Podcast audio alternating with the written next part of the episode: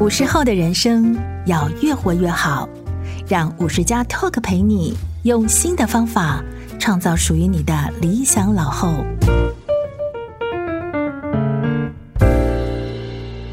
各位听众，大家好，欢迎收听五十加 Talk，我是节目主持人五十加主编陈婉欣。今天的来宾，我们邀请到《心态致瘦》这本书的作者。咨商心理师舒从奇和我们聊聊利用心理学的技巧认识自己的状态，达到健康变瘦的目标。我们欢迎小舒老师。晚上好，各位听众朋友，大家好，我是从奇心理师，那大家会叫我小苏。老师可不可以先跟我们谈一下？因为你自己是心理学的背景出身嘛，当初是怎么会接触到减肥跟健康这个议题？应该说阴错阳差了哦。那因为心理师的训练本来就没有瘦身这一块。那其实是从我小时候开始说起，就是我的家人他们基本上体型比较肥胖哦，所以我都看我爸妈从小就看他们减肥减到大这样子啦。嗯，那不过小时候没什么特别的感觉哦。那直到我成为心理师之后，有一次看他们去南部哦某一个诊所，嗯，然后去瘦身这样子，那那一次瘦身就让我惊为天人。我觉得那个成效应该是他们这辈子以来最好的一次，最瘦的一次是不是？哎，就是我也长大了，我大概也理解说什么是要瘦身减肥，因为我们都没有胖过，所以我不会做这件事。可是看别人做，就觉得两个感觉啦，一个就好玩，一个好笑。为什么要把自己搞得那么辛苦这样子？然后那一次的瘦身让我所谓惊为天人，就是哎，他们真的瘦了，而且瘦的很明显，而且在很短的时间里面。那我就很好奇去研究他们到底做了什么事。哦，那后来就慢慢的去发现说，哎，原来瘦身这件事情不只是所谓的知识跟技巧而已，更重要的其实是心理学的一些概念导进去。哦，其实在在所谓的瘦身里面，就是行为改变嘛，嗯，习惯养成，嗯，好，那这两点，哎，我就发现这个其实是心理是可以做的，啊，哦，所以那时候我就开始去研究台湾有没有人在做所谓的心理瘦身这件事，结果发现没有，嗯，嘿，那我就往国外去找，那我发现国外瘦身这件事情不止营养师、医师、运动教练在做。其实很多的心理师也在做这一块的研究哦，跟钻研这样子。那那时候我就开始去研究了一些国外的东西，然后慢慢的有一些小小的理解之后，就在我工作的医院里面做第一次的尝试哦。所以我就说碰到的是哦，北部凯西耶。那时候我就觉得，哎，这个东西好好玩哦，而且心理师可以做。可是因为找不到学员，嗯、我就从我的同事下手。嗯，然后那时候在精神科，然后我就跟我的同事说，有没有人要瘦身？来找我是不是？哎，我就发现一件很有趣的事哈，你心理师跟别人说要上什么舒压课，嗯，上什么正念课，嗯，哦，大家都很冷落，很冷清，好像不关我的事这样子哈。可是你一讲到瘦身，哦，大家都要报名，护理师也要，那职能治疗师也要，然后我们的社工也想上，哦，所以一开始基本上就是。我的父母亲他们瘦身的过程里面，我觉得很有趣。然后去诶、欸、研究之后，诶、欸，那在我的同事身上做实验，然后慢慢的有一些累积出来了之后，开始在门诊到社区的企业，然后甚至现在在一些网络上有一些线上课，我就这样慢慢的延伸过来。所以我就说，就是误打误撞。老师，我想问，父母那时候是从体重巅峰是几公斤成功瘦下来？后来有知道，好像就是七八十应该有。嗯，瘦下来之后变成就是理想体重，就是你看的很明显。那时候其实我没问，因为胖跟瘦其实看起来就是很很明显的不同，一看就知道。对，那个轻盈感。可是我也要老实说啦，那时候他们用的方法是，我现在回头去看是不健康的方式。哦，就是用那种很极端的低热量的饮食法，哦，吃水煮的蔬菜啦，吃豆腐啦，然后喝很多的水，然后喝吃很多营养补充品。嗯，其实这也是后来为什么我会出版《心态致瘦》这本书一个很重要原因。嗯，因为我从事这个所谓心理瘦身的事情大概十几年有了，十五年有。那我发现其实很多人用了错误的方法让自己受苦。嗯，哎，可是又没有达到自己要的样子跟目的。其实我相信很多听众也曾经为了减肥吃苦嘛，然后你也看过很多人使用一些比较极端的方式去减重，嗯、可不可以谈一谈？就是在你的生涯当中有没有那让你印象很深刻的案例？就我爸妈，我小时候印象很深。很苦吗？我后来个案都会讲我爸妈的故事。我看过他们单一食物减肥法，我、哦、简单讲就是苹果减肥法，然后、哦、一直吃苹果，哎，嗯、就是吃苹果吃到饱。他们还用过什么香蕉减肥法？哎，还有用过那个加拿大枫叶糖浆减肥法啊？那个是一直吃糖浆吗？哎、就是，就是你肚子饿就喝糖浆。哎，那他们还用过那种什么？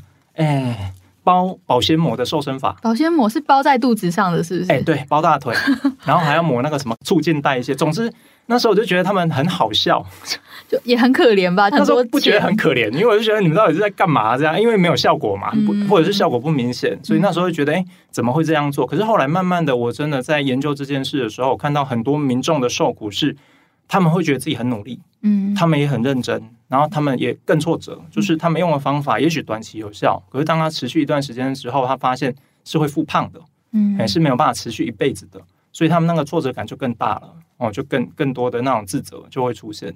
那当然，我以前也听过，我个人有跟我说，就是会催吐，哦，哦，又或者吃一些比较不是那么建议的药物，哦，可能会腹泻啦，啊，又或者听过比较夸张的了哈，就是有人跟我说，我是没遇过吃着虫的。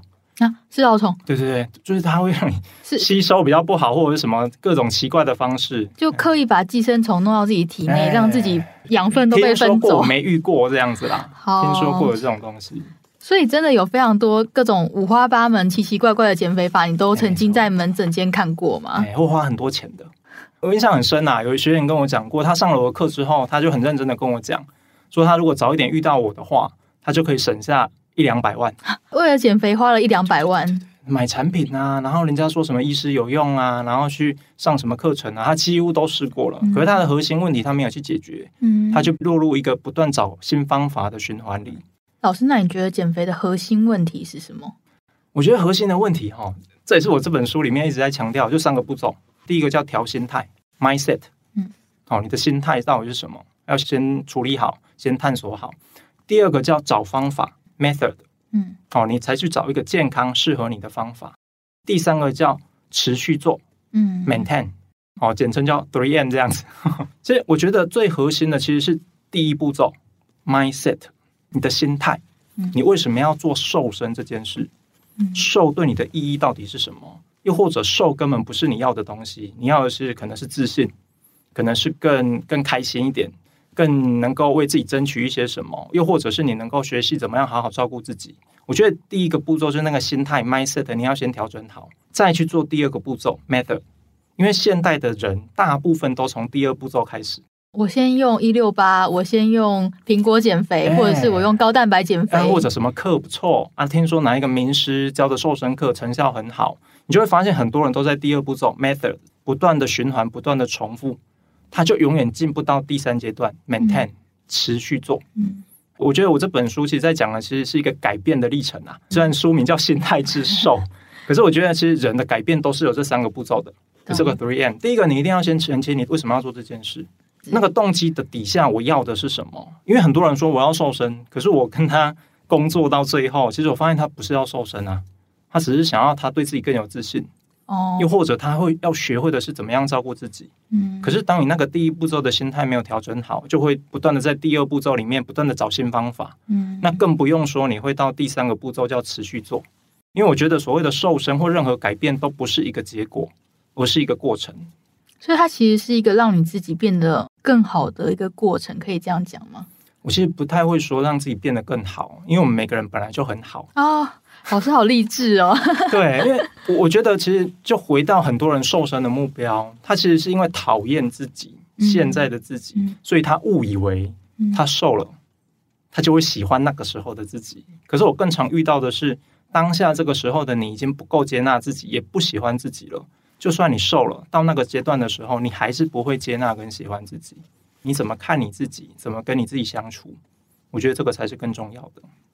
老师，我想问一点是，呃，因为你刚才也提到，我们常常会误以为说，应该瘦下来的自己是比较理想的自己，嗯、我到那时候应该会比较喜欢自己嘛？因为五十加的读者也常常呃会提到说，其实他们到了可能是五十岁，甚至六十，甚至年纪更大的阶段，嗯、尤其是女性，她都还是呃没有办法去接受自己真正的身材，或者是说。嗯觉得自己的体型好像一辈子都没有理想过。嗯，那你刚刚提到说，其实我们应该是要先喜欢自己，才开始谈减肥这件事，嗯、而不是先做减肥才觉得这可以导致一个让我喜欢我自己。对，那可不可以请老师多谈一点这个部分？为什么说要先爱自己？这个才是减肥的第一步。好，我不会说爱自己，嗯，我也不太会说喜欢自己，因为有些人一辈子都在试着要爱自己跟喜欢自己，可是都没办法。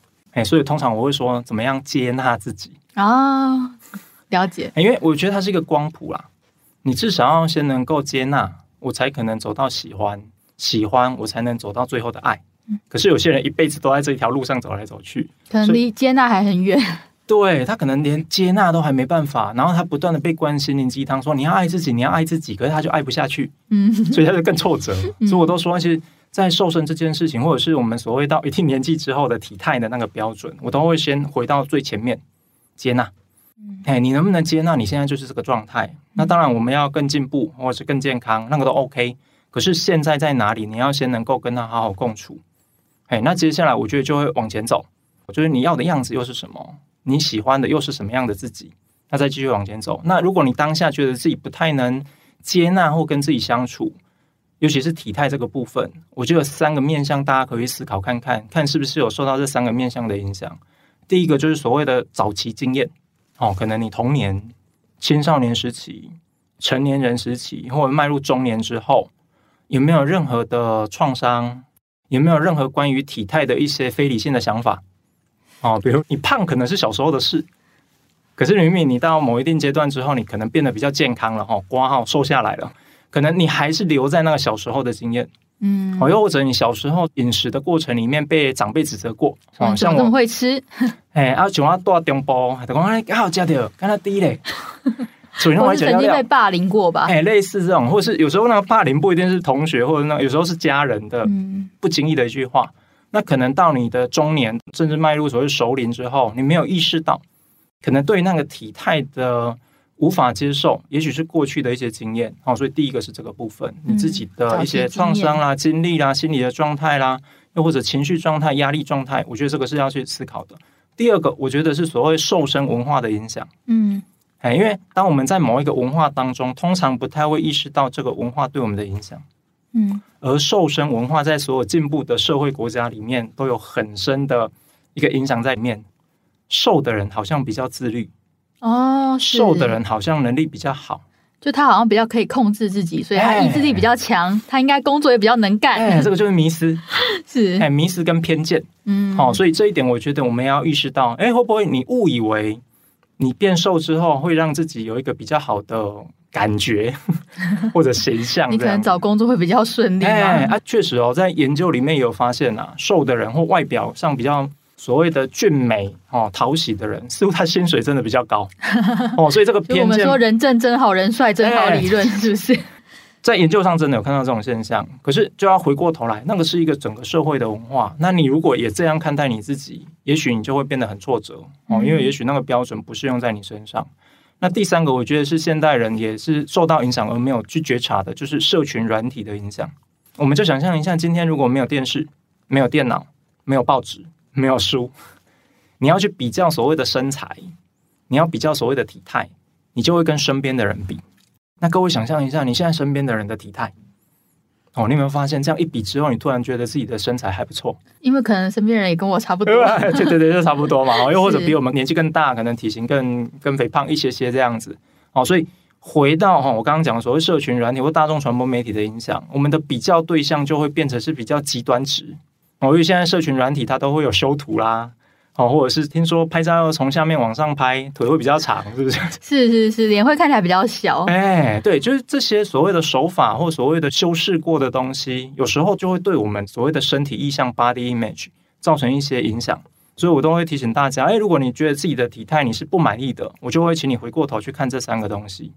老师，那如果个案跟你说，他真的觉得自己因为他的体型可能不是整个主流社会喜欢的，嗯、他觉得自己真的遭受到一些挫折，比如说 在婚姻市场上比较不顺利啊，或者是感情因此受挫啊，或者是说找工作的时候真的好像不是那么吃香，那你自己的看法是什么？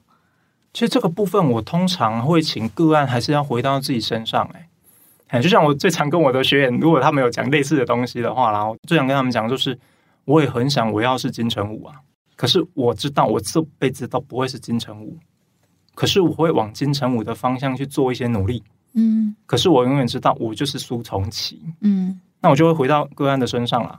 OK，那你觉得在求偶市场上哦，可能不是比较不是那么炙手可热，那我就会回过头来。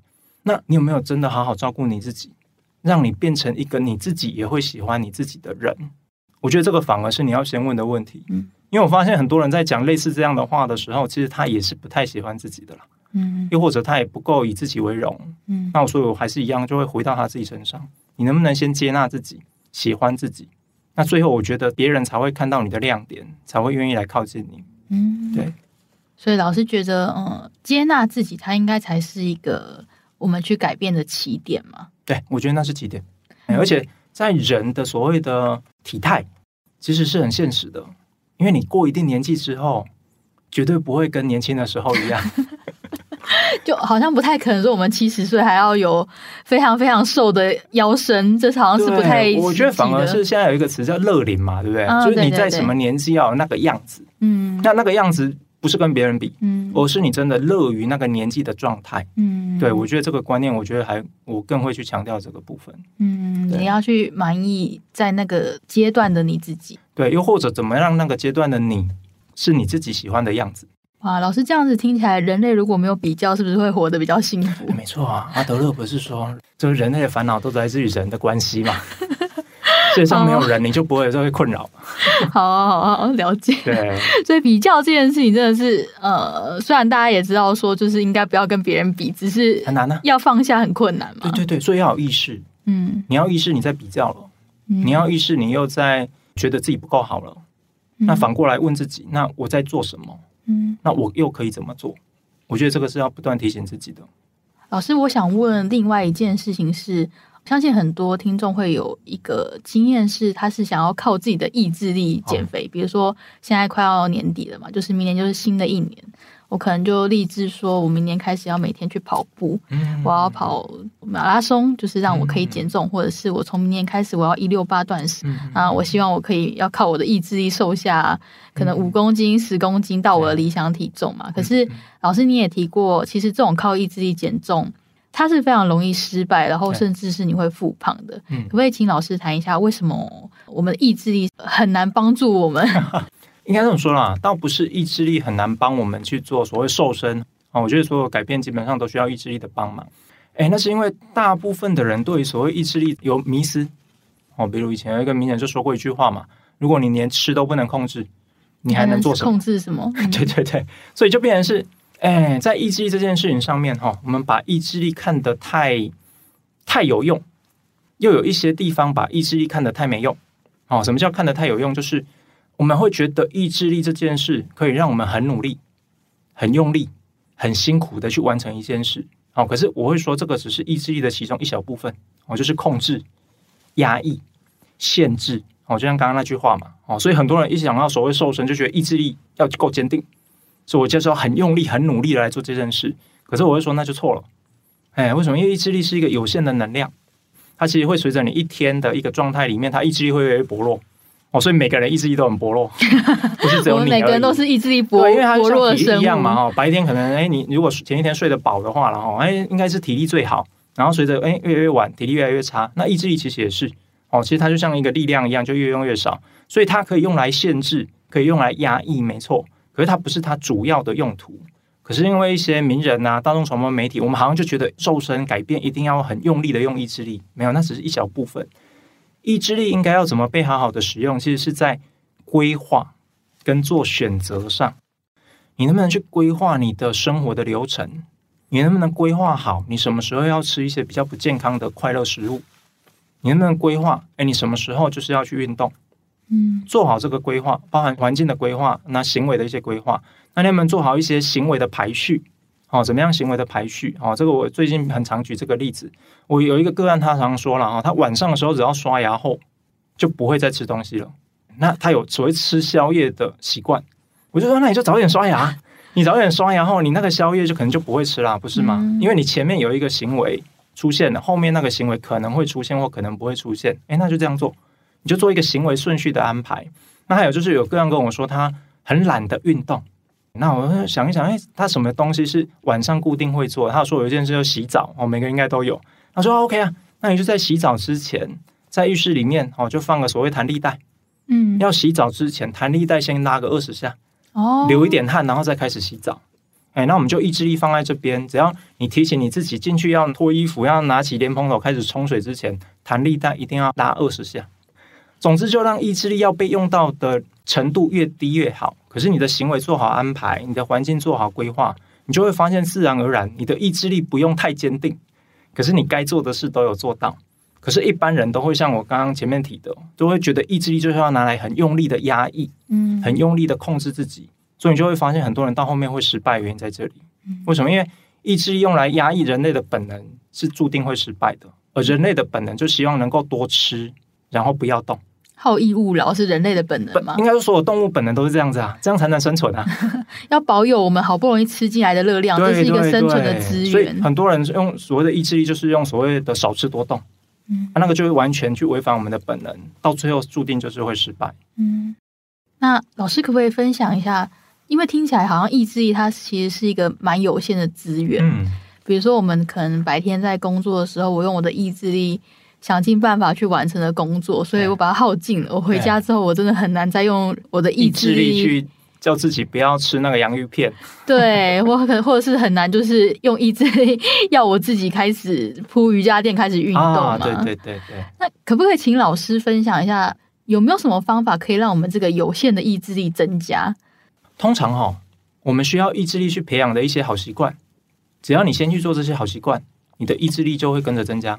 比如。你吃健康的食物，你的身心状况比较好，意志力会比较高。你去运动，你的身心状况比较好，你的意志力会增加。嗯，可是你有没有发现这个倒过来，鸡生蛋，蛋生鸡。哎，对对对，所以我通常都会说，你就是先让自己吃的健康一些，让自己稍微开始动起来。哦，然后其实有五件事啊：吃、动、睡、压、人。嗯，饮食、运动、睡眠、压力调试跟人际关系这五件事，你好好的去做，意志力就会跟着提升。嗯，那你意志力提升，饮食、运动、睡眠、压力调试跟人际关系也会跟着比较做得好。哎，所以其实它是是鸡生蛋，蛋生鸡。其实你把自己照顾好，你的身心状态好，其实你的意志力就会跟着增加。因为意志力基本上就是像我刚刚一开始说的嘛，就像体力能量一样，它就是一天就会有一个。最多的状态，然后不断的往下减。那就像刚刚说的嘛，你上班用的意志力，在买东西的时候要买什么东西的意志力，跟你决定要不要去健身房做运动的意志力，全部都是同一个意志力。嗯，所以它没有被分开。我用的是同一个瓶子里的意志力，对对对对，同一桶油。嗯，所以不要浪费。老师刚刚也提到，你觉得成功的减重，它其实有五个很重要的要素嘛？嗯，吃饮食，然后动是运动，睡是睡眠，压是压力，还有。人际关系，对对，可不可以请老师先简单讲一下前三个：饮食、运动跟睡眠？这个好像是跟生理比较有关系的部分。对对对，你的建议是什么？就是这三点。基本上这五个东西互相有相关。嗯，好，那其中刚刚主持人说前三个吃、动、睡三件事，又彼此连结更强。基本上你饮食的话了哈，它大原则就是这样了哈。吃的话，我通常第一个建议就是尽量以原形态食物为主。嗯，好，因为现代人最大的问题就是加工食物太多。哦，那原型态食物有什么好处？第一个，营养均衡，热量适中；第三个就是它会提供你足够的能量。哎，因为很多人都只看营养跟热量，可是我会告诉各位，就是原形态食物它会提供你能量。哦，可是这个东西不是身心灵那一派的哈，什么水晶那种能量不是，而是每一种食物它最原始的状态，它都有它里面蕴含的能量。所以在吃的第一个原则就是吃所谓的原形态食物。那第二个吃的原则的话，就是所谓的顺序，进食的顺序。哎，对，尽量以所谓的蛋白质或蔬菜类的东西哦，当做前面先吃的。哦，那所谓的淀粉类、糖类的东西放在后面吃。哦，那这个其实跟我们的血糖稳定会有关系。那另外一个跟心理的满足感会有关系。哦，哦，尤其是先吃蛋白质。哦，因为蛋白质通常是比较好吃的。好，比如一个便当里面的鸡腿，嗯，排骨、卤蛋，对这些东西，其实你吃了之后，那个生理的部分哈，那个就不用再谈了。可是心理的部分，你会觉得，哎，我今天吃的比较满足，嗯，你后面会想继续吃的量就会往下降，往下降。对，那饮食的第三个原则就是水要喝够，嗯，其实水是一种营养素哦，就是很多人不知道，哎，所以水一喝不够，基本上你的营养不足，你就很容易在身体上、心理上有一些不太舒服的状况会出现。哦，所以在饮食上有这三个原则。那运动的话，哈。通常我都会说啦，不用多动啦，因为多动违反本能。那怎么办？你只要愿意动起来就好。OK，哎，你只要愿意从椅子上站起来就好，散散步就好。嗯，哎，可是当然这样对健康的促进，它的比例跟效果不会那么好。可是我会告诉你，你先从这个做起，因为很多人就觉得，哎，动就把它想得很痛苦，我一定要去健身房，我一定要跑马拉松。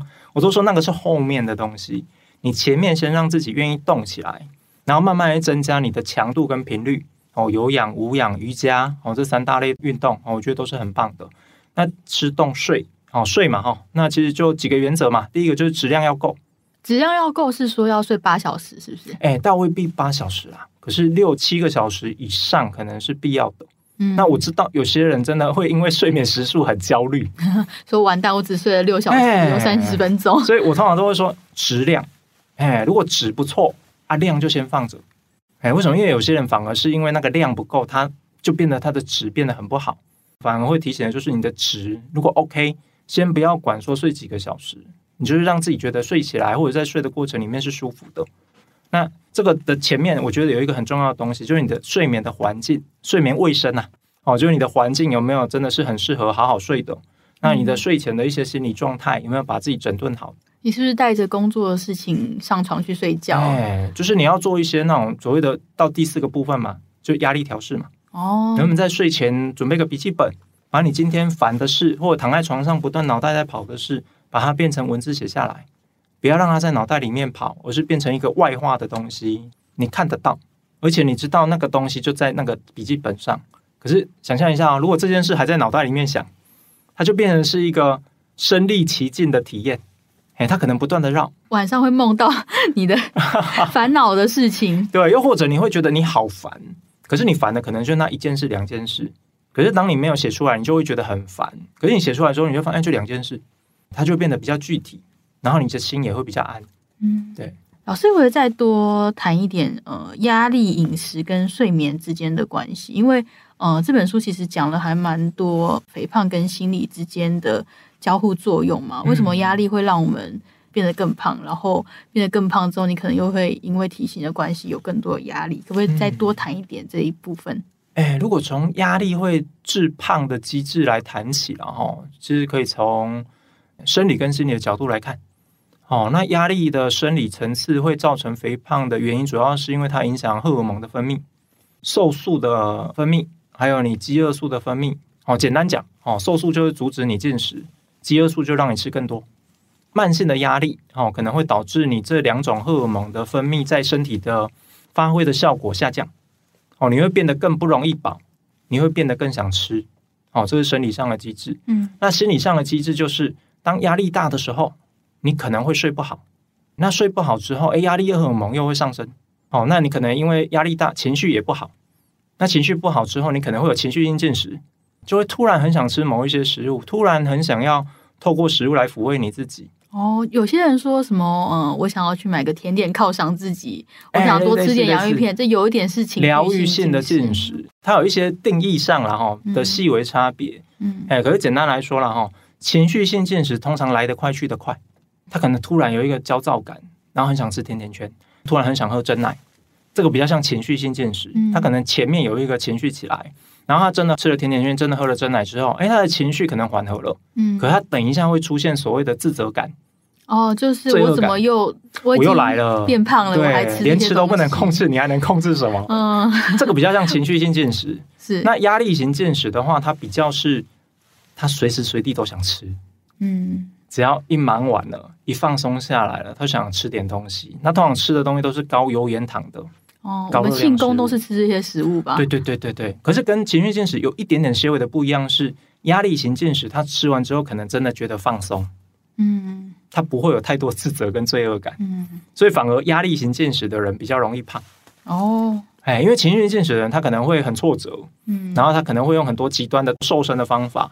嗯，哦，来让自己不要变太胖，去催吐。对，这个就是另外一个极端情绪性进食。那所以回到后面呢、啊，我就觉得，如果是有心因性进食的状况，你要去厘清的就是，你到底是情绪需要被安抚，又或者是你压力太大需要去做舒压。我觉得这要搞清楚，就能够慢慢的去辨识跟觉察你为何而吃，也就不会让你造成肥胖的结果。老师，我觉得这个还蛮有意思的，因为压力型进食，可能很多人也没有意识到说他是压力型进食，他可能只是觉得说想要去犒赏自己啊，我想要跟我同事去庆功，然后我们去吃火锅，我们去吃一些高油盐的食物，我们去一个甜点店。如果我不用食物来犒赏自己的话，有没有什么方式是可以帮助我，嗯，肯定自己，让我的压力不要那么大，我可以轻松一点？嗯，哎，应该这么说哈，主持人刚刚说那个所谓犒赏型的进食。问题不大，嗯，偶尔庆功啊、正向啊这些东西都 OK，哎，可是刚刚主持人问的应该是比较负向的，嗯，如果我今天是因为心情不好，如果因为压力很大，我觉得公司对我好坏哦，哎，对，所以我要怒吃一波，哦，跟刚刚那个什么庆功啊，有点不太一样，正向跟负向还是对对对对，如果他是因为想要透过食物来拉高自己的状态的那一种，或舒压的那一种的话，我我觉得一样是去了解自己的压力来源。那去搞清楚我们的压力到底是可以解决或不能解决的哦。那如果压力是可以解决的，就好好解决你的压力。嗯，好好有智慧啊。对啊，因为很多人我压力好大，可是你你又没有解决压力，不断的拖延哦。所以我觉得，如果你很明确知道，哎，那个是因为压力而来的，那我就要第一个分清楚可解决或不可解决。那可解决就解决嘛，不要拖延。为什么？因为拖延了，它就变不可解决的。嗯，你压力就更大。事情都是在还很小的时候。比较好解决，对啊，通常人就是这样嘛。哦，哎，我要花时间，我要去想啊，先放着，先放着，慢慢就变成另外一边叫不可解决啊。如果假设了哈，我们在整理了我们的压力之后，发现它是一个不可解决的压力源，那我就会提醒他哈，那你怎么样好好照顾你自己？有没有一些你可以适用的舒压方式？哦，我绝对不是说吃不能当成一个舒压方法，吃绝对是一个舒压方法，可是它不应该是唯一，这个是重点。嗯，吃本来就是疏解情绪的一个管道。为什么？因为你看，我们从小 baby 的时候，肚子饿就会哭，而且你一哭，大人拿东西给你吃，你就安静了。所以吃本来就是一个舒压方法，它没有错，错在于说你只把它当成唯一的方法。所以我就会说，哎，如果你想要找一些比较好的舒压方法，我有两个建议哦，一个建议叫动态的方法，一个建议叫静态的方法。哦，啊，什么叫动态方法？就一般我们讲的运动啊。嗯，有氧、无氧、瑜伽啦，哦，这三大类这样子。静态的话，我会说从五感下手，视听嗅味触。视觉、听觉、嗅觉、味觉跟触觉。对对对，五个管道的静态舒压方法。视觉的话就是看书，而且通常我建议看纸本书。哎，为什么纸本书跟电子书有什么差别？其实纸本书哈一样，我们会有视听嗅味触的接触。翻书的声音，嗯，书的味道，书有油墨味，哎，就就它的特殊味道，而且书放久了会有一种很难言喻的奇怪的美妙味道，对对对哈。可是电子书不会，嗯，电子书就是一块平板嘛，对，而且你不同的书，它的感受是类似的。有些人说没有，上面的字不一样，没有，可是它给你的感受是一样的，嗯。所以很重要的静态舒压方法就是你的五感最好能够有专注跟觉察，嗯，哦，所以看书是一种，尤其是纸本书。第二个视觉的舒压方法就是要看照片，看照片，而且是洗出来的照片哦，跟看书有点异曲同工。哎，不信的话，你可以把你手机拿出来，你就看你的相簿，你一定是用滑的，很快的滑过去，再看你的手机里面的照片。可是相本不是，为什么？因为相本的话，基本上你洗出来每一张照片都有它特殊的意义，所以每一次你在看那一张照片的时候，你的感受可能会带回去那个时候。嗯，哎，那个舒压是会比你看所谓的手机的相本还要更多的视觉。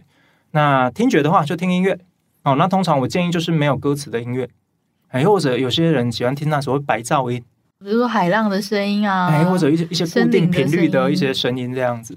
哦，为什么是没有歌词的音乐？哎，因为歌词有可能把你带进意境。哦，又或者让你开始想哦，情歌可能是在讲分手的事情，哎，又或者想要某一些情境哦，它反而不是让你能够松下来，嗯，哎，那个松有时候就是一个空空的状态啦，嗯、那个无所事事，有时候会让你更放松。嗯，那是听嗅嘛哈，嗅觉的话就精油，比较让人安心的味道，其实它会直接从我们的鼻腔影响到我们脑部的一个地方叫嗅球，它会直接跟我们的边缘系统很近。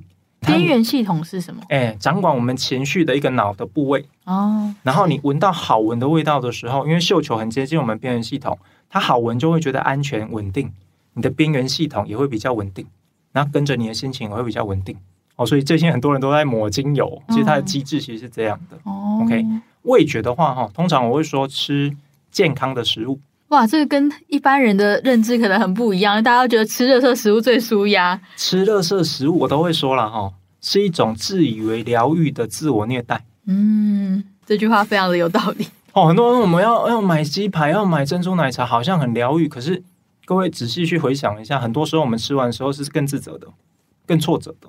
所以通常我都会说，吃健康食物才会让你真正的舒压。反而吃热色食物是那个当下，我都说叫爽快啊。而健康食物会让你身心得到它要的营养跟热量，你会感觉到更放松。味觉好，健康食物啊，当然所谓不健康食物也是可以啦，可能就知道它就是爽快，嗯，不是舒压，嗯，哎，它是爽快。最后一个触觉，按摩，按摩，嗯，肢体的接触，哦，跟我们肌肤被触摸的感觉，哦，会让我们分泌一种荷尔蒙叫催产素，嗯，催产素会让你产生连接感，然后感觉到放松。嗯，那如果你不想花钱去按摩的话了，哈，找你爱的人，好好跟他拥抱。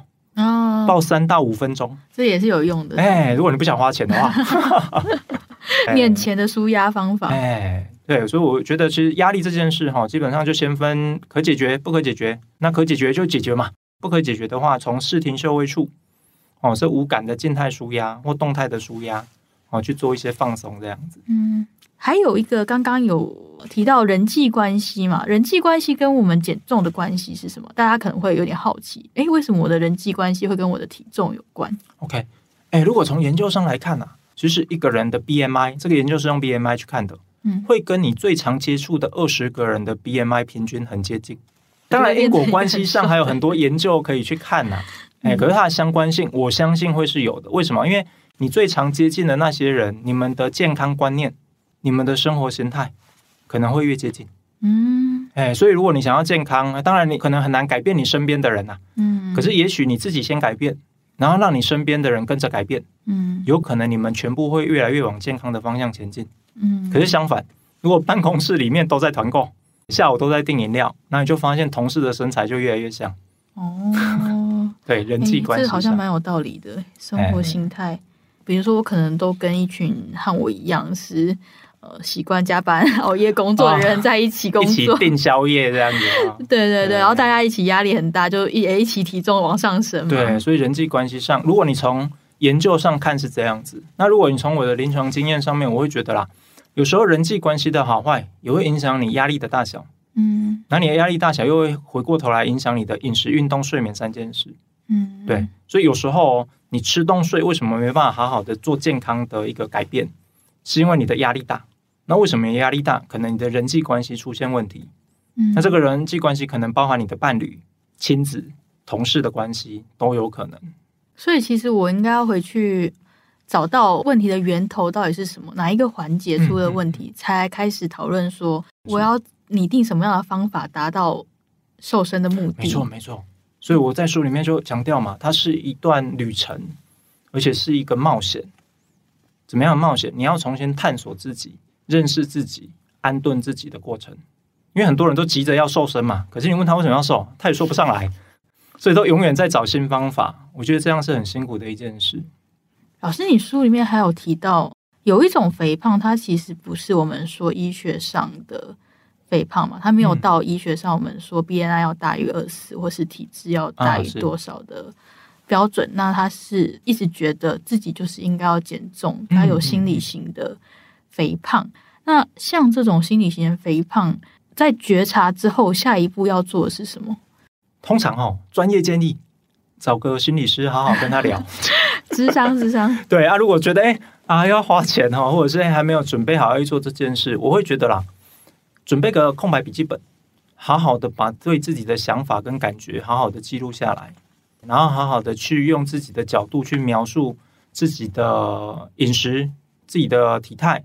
也许在整理的过程里面，会慢慢的看到一些自己本来没看到的东西，因为我们都跟自己相处在一起嘛，嗯，所以有一些点可能自己没有意识到。刚刚为什么第一个建议就是找心理师？因为心理师会给你一个客观的反应，就是让你看到你自己到底是什么样的状态。那如果不找心理师没关系，空白笔记本去做一个自我的对话、自我的书写，其实慢慢的都会看到一些自己没有看到的面相。嗯，对。老师，我回到呃找心理师这件事情。再谈一下好了，因为我们的读者可能到五十岁这个年纪，嗯、呃，可能很多人不是那么习惯要去找心理咨商师，觉得说我是得了某一种疾病，或是我的生活有很大的问题，我才去找心理咨商师。嗯啊，老师这部分可不可以给我们一些观念上的澄清？哎，应该这么讲哦，心理智商这件事在台湾，虽然心理师法已经通过二十年，可是大家对于所谓的心理师或寻求咨商还是有迷思，哦，就觉得一定是生病，哦，一定是我有问题。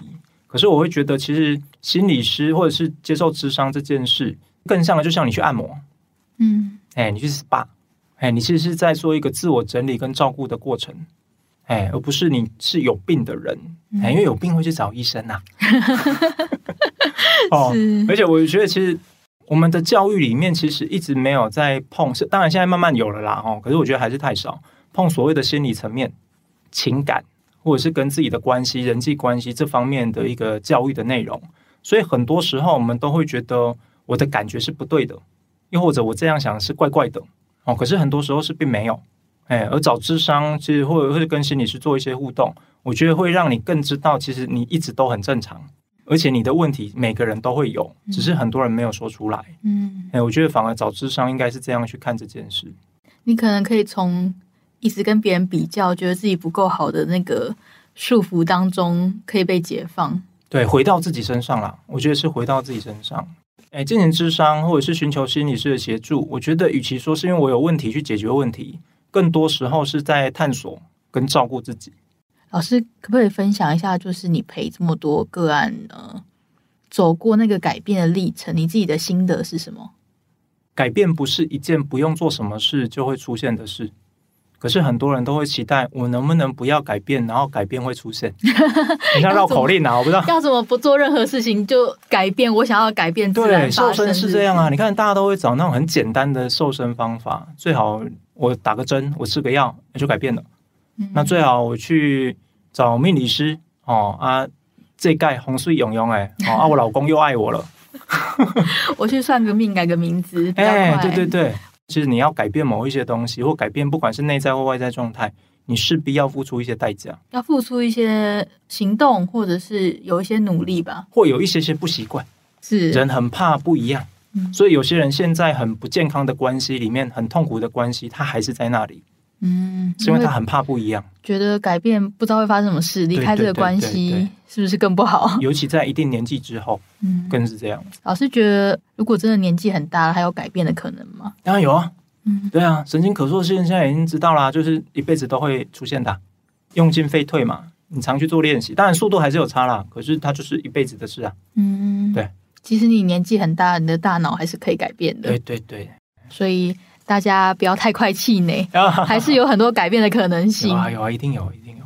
今天谢谢老师的分享，谢谢。